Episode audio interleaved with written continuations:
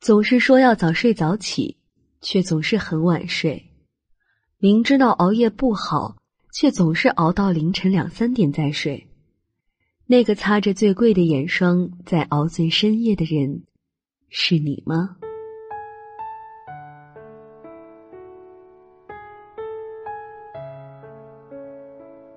嗨，各位小耳朵，这里是心理 FM，世界和我爱着你，我是主播无畏酱，我在北京向你问好。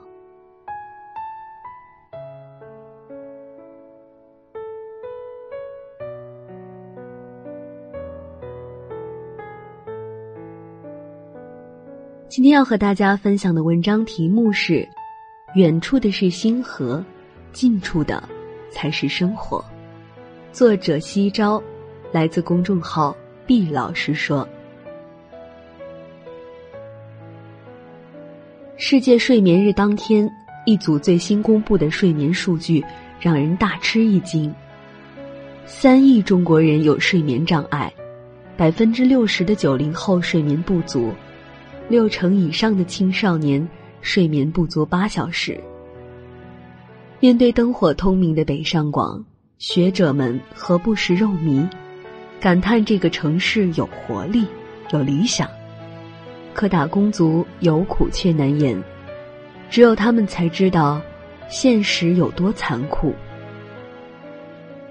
北上广不相信眼泪，同样也不相信早睡。职场中几乎没人能够摆脱加班，做广告的要赶文案。做新媒体的要赶文章，做 IT 的要赶设计，做电商的要赶业务。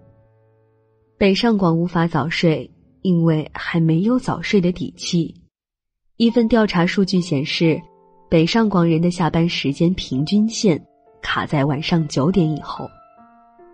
夜已深，小县城的灯已依稀灭了，而大城市的办公室却依然灯火通明。晚上十点，人们终于意识到很晚了，才陆续离开公司，拖着疲倦的身躯回宿舍。在这份滴滴出行大数据中，北上广深在晚上十点到十一点间出现了又一个的出行小高峰。有人早已进入黑田乡，还有人却仍然在奔波劳碌。没有人愿意加班。没有人愿意熬夜，只是你不加班就赶不上进度，你不熬夜就做不完工作，你任性就会被淘汰。北上广不相信早睡的背后，是无奈的年轻人被迫向生活投降。事实证明，不管赚了多少钱，北上广人都不可能早睡。欲望越强，摔得越惨。每个人都想赚大钱，想升职加薪，想被领导重用，什么都想要，最后却可能什么都没有。你没能在最短的时间内创造最大的价值，不管之后有多努力，都会大打折扣。就好比生产一支笔，机器几秒钟就做好了。人工可能却要花上一整天，当前者已经赚回制作成本的时候，人工打造的笔却有可能因为太过粗糙而被退货。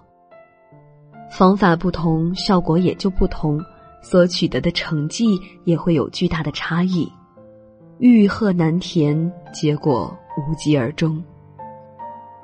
不懂精简，只顾死拼，你只会越混越差。心理学家尤福素西巴伊说：“欲望是磨难的根源，一切欲望实现之后，免不了遭受灾难。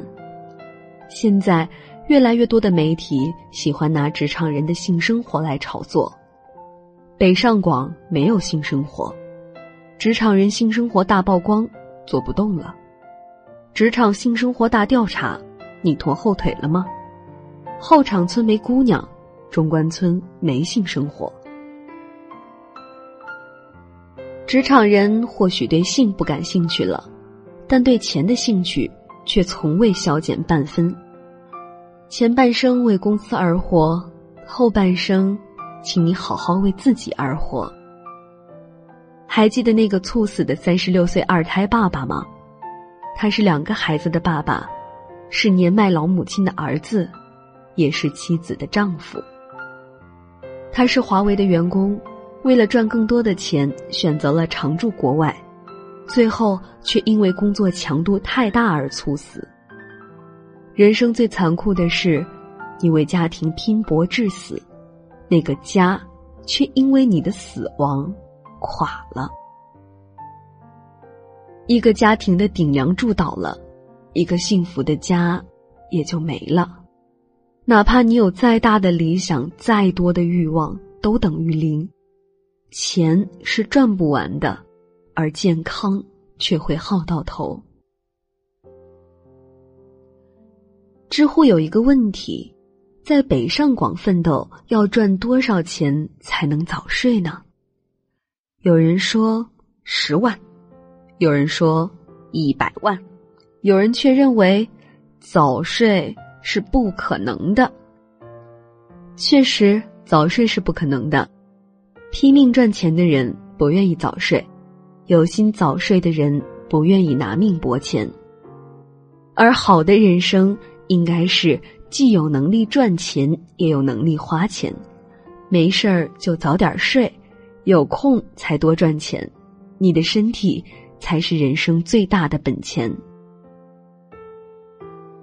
在北上广奋斗的人十之八九都会焦虑，可是，再焦虑又能怎样呢？焦虑不能帮你赚钱，也不能给你一个健康的身体。心理学上有一种自救的方法，叫做自我转移，即把投射在让你难受事物上的心理焦点。转移到让你愉悦的事物上。第一，降低欲望。